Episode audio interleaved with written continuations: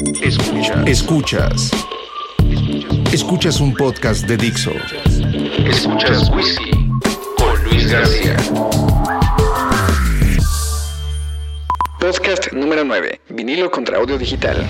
Inexorablemente hemos llegado a uno de los asuntos más recurrentes en la cultura musical. El regreso de los discos de vinilo.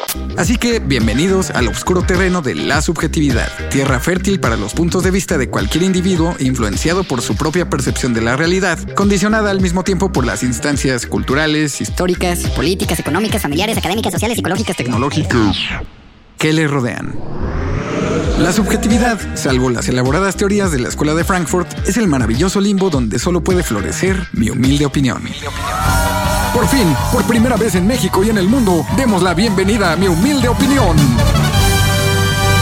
Mi humilde opinión, a grandes rasgos, es la premisa perfecta para descalificar olímpicamente la humilde opinión de otro. En respuesta a este fenómeno, la politóloga alemana Elisabeth Noel Neumann, a finales de los 70, escribió La espiral del silencio, una teoría bien chingona que comprende a la humilde opinión pública como una forma de control social en la que los individuos adaptan su comportamiento sobre lo que es aceptable y lo que no. Como el vinil y el audio digital, por ejemplo.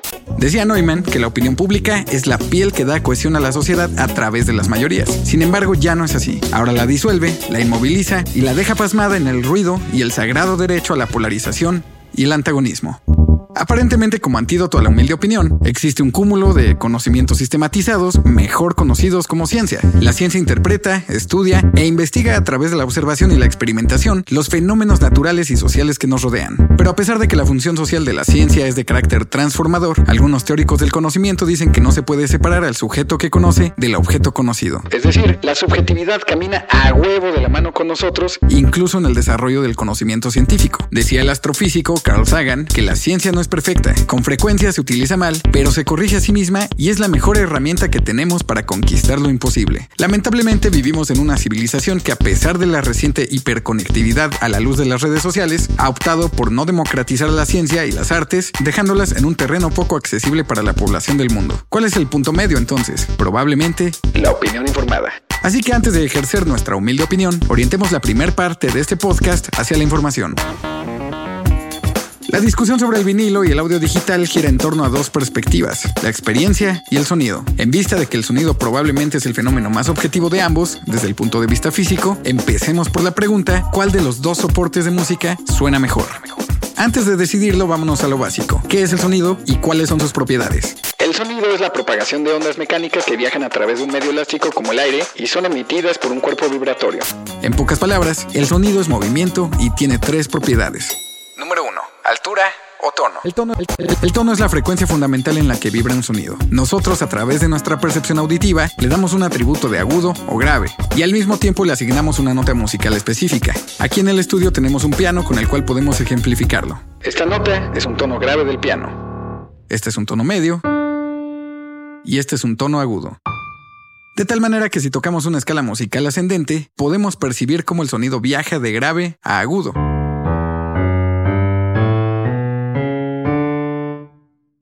Igualmente se puede tocar de forma descendente y por eso al tono también lo conocemos como altura.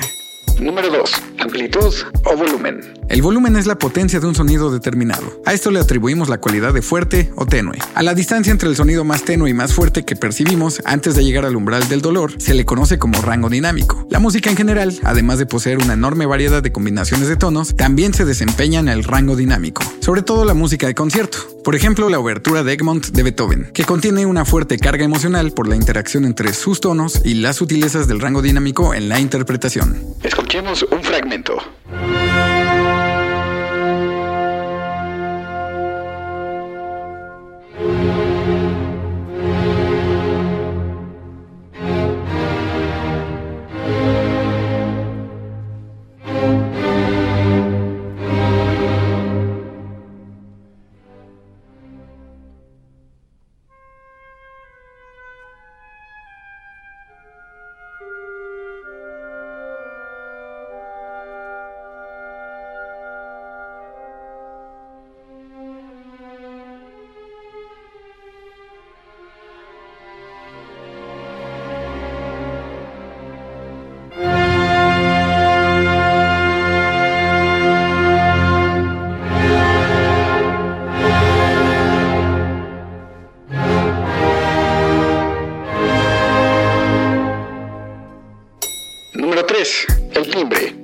es la cualidad que nos permite distinguir la diferencia entre dos o más sonidos de igual frecuencia e intensidad, pero emitidos por una fuente sonora diferente. Imaginemos al timbre como la huella digital de un sonido. Es por eso que podemos decir que no existen dos sonidos iguales en la naturaleza. No es lo mismo tocar un Do 4 de un piano a un Do 4 en la guitarra eléctrica. Ambos son sonidos que comparten el mismo tono, pero tienen un timbre diferente.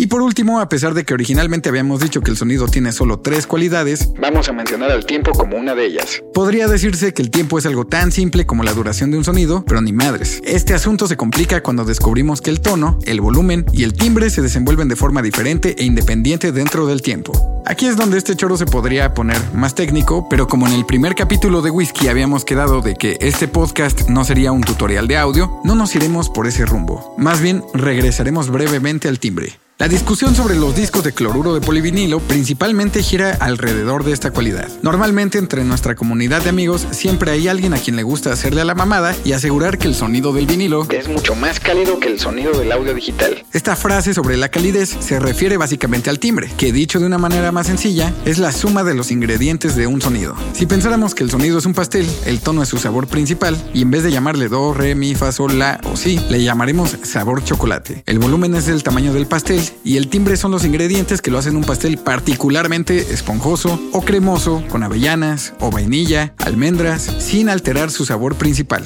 El chocolate. Cada elemento de la producción ayuda al diseño tímbrico.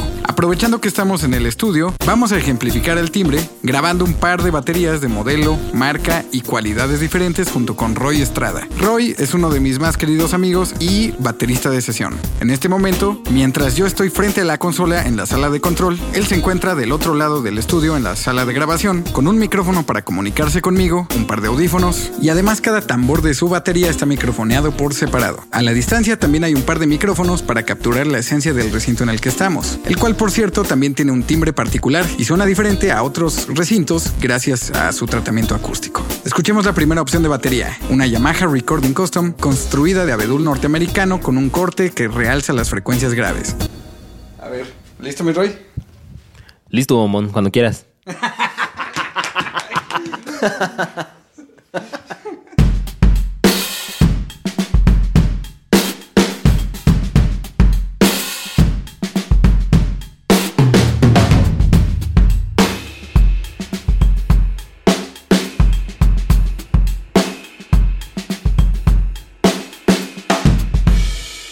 Escuchemos el mismo ritmo, al mismo baterista, en el mismo recinto, con los mismos micrófonos y misma técnica de captura, pero con una batería diferente, la Ludwig Legacy de Maple.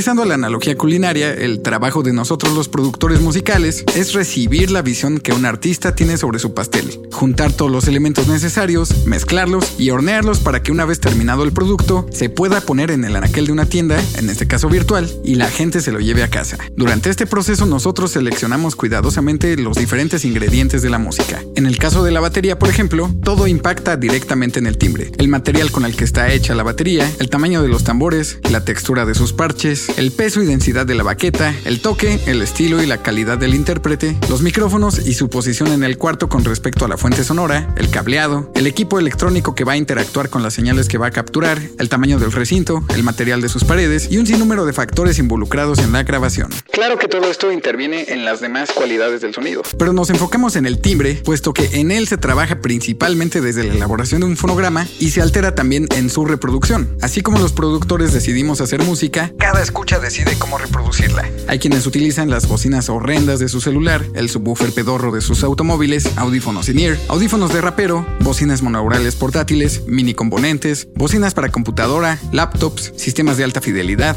formatos digitales como el WAV, el FLAC o el MP3 en Spotify, Apple Music, SoundCloud, Amazon y cualquier otra plataforma. Pero últimamente, el usuario también está consumiendo vinilos. Un vinilo es una placa circular de PVC que lleva en ambas caras un surco en espiral muy pequeño en el que está codificada la grabación de sonidos. Dentro de este surco hay irregularidades que desde un microscopio se ven como un relieve. Cuando el disco empieza a girar en una tornamesa, se utiliza una aguja preferentemente de diamante para que entre en el surco y recorra todo el vinilo desde su borde exterior en forma concéntrica. Durante este recorrido, la aguja vibra al estar en contacto con este relieve. Las vibraciones se transmiten a un fonocaptor que las convierte en energía eléctrica o señal de audio y listo. Así es como se escucha un vinilo. La vibración de la aguja adopta la forma del surco y por eso se dice que está codificada, porque esta forma Contiene audio.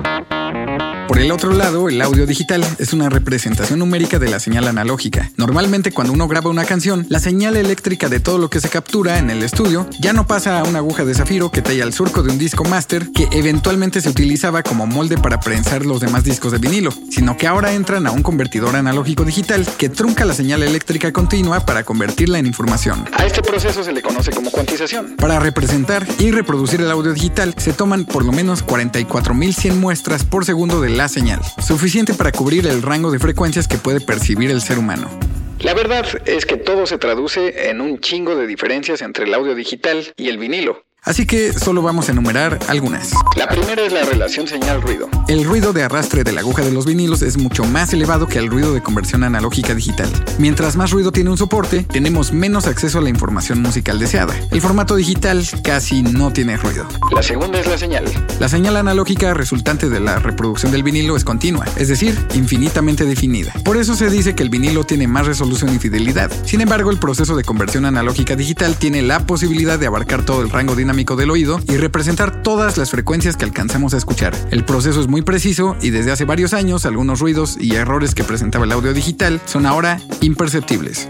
Wow y flutter. El wow es la variación de un tono a causa de una velocidad de grabación o reproducción irregular. El flutter o aleteo es una distorsión en frecuencias más altas y cambia también el timbre. Ambos son problemas que se presentan en las tornamesas y en los discos de vinilo, sobre todo si han sido mal ajustados. El formato digital tampoco tiene este tipo de problemas. El low rumble. Normalmente el fonocaptor percibe y reproduce bajas frecuencias producto de las vibraciones del entorno. Este problema se puede mitigar poniendo la tornamesa sobre una base de granito o mármol. La consistencia. Existen muchas variables que hacen inconsistente la reproducción fiel de un vinilo. Una de ellas es el estado físico-químico del soporte, a diferencia del audio digital, que siempre es estable y consistente en su reproducción. Después de estas diferencias queda una pregunta. ¿Por qué hay quien dice que el vinilo suena mejor?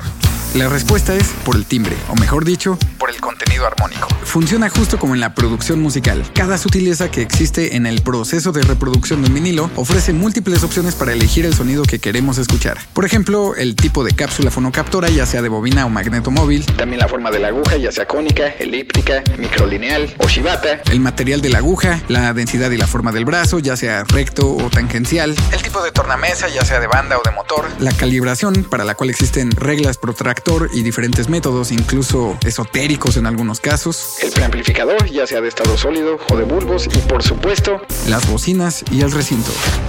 Todos estos elementos suman al contenido armónico de la música que originalmente se grabó en el soporte. Entonces, el consumidor de vinilos tiene la posibilidad de nutrir el timbre de lo que escucha a su gusto. Claro, también hay quienes lo agarran por moda y definitivamente descuidan todos estos factores sin siquiera conocerlos, pero al mismo tiempo se enganchan con la maravillosa e inigualable experiencia de abrir un disco, olerlo, apreciar el arte visual y disponer de un tiempo asignado única y exclusivamente a la reproducción de la música de nuestra preferencia. Es como si el productor y el artista te entregaran ese pastel de chocolate cuidadosamente preparado durante largas jornadas de trabajo y decisiones conscientes para que a final de cuentas tú le eches una especia única y maravillosa que te va a dar la mejor experiencia culinaria de tu vida. o termines aderezándolo con un pedazo de caca. La decisión depende enteramente de tu criterio, tu gusto, tu opinión informada o incluso tu economía, puesto que añadir estos elementos a tu cadena de reproducción no es barato, no es sencillo y requiere de cierto conocimiento o disciplina.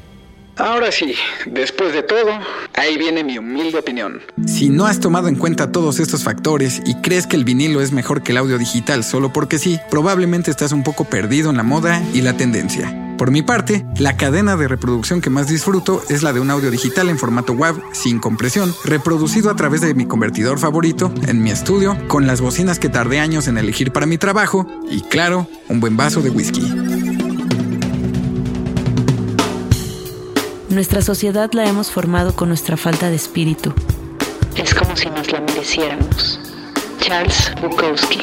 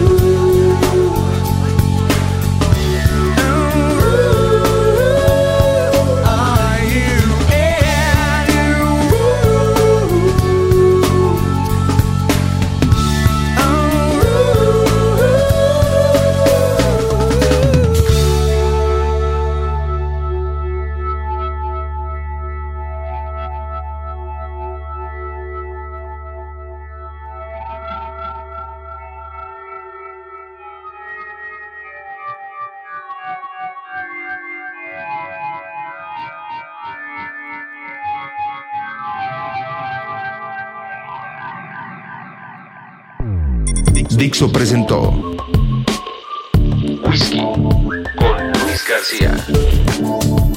La producción de este podcast corrió a cargo de Luis García. Coordinación de producción Verónica Hernández. Dirección general Dani Sadia.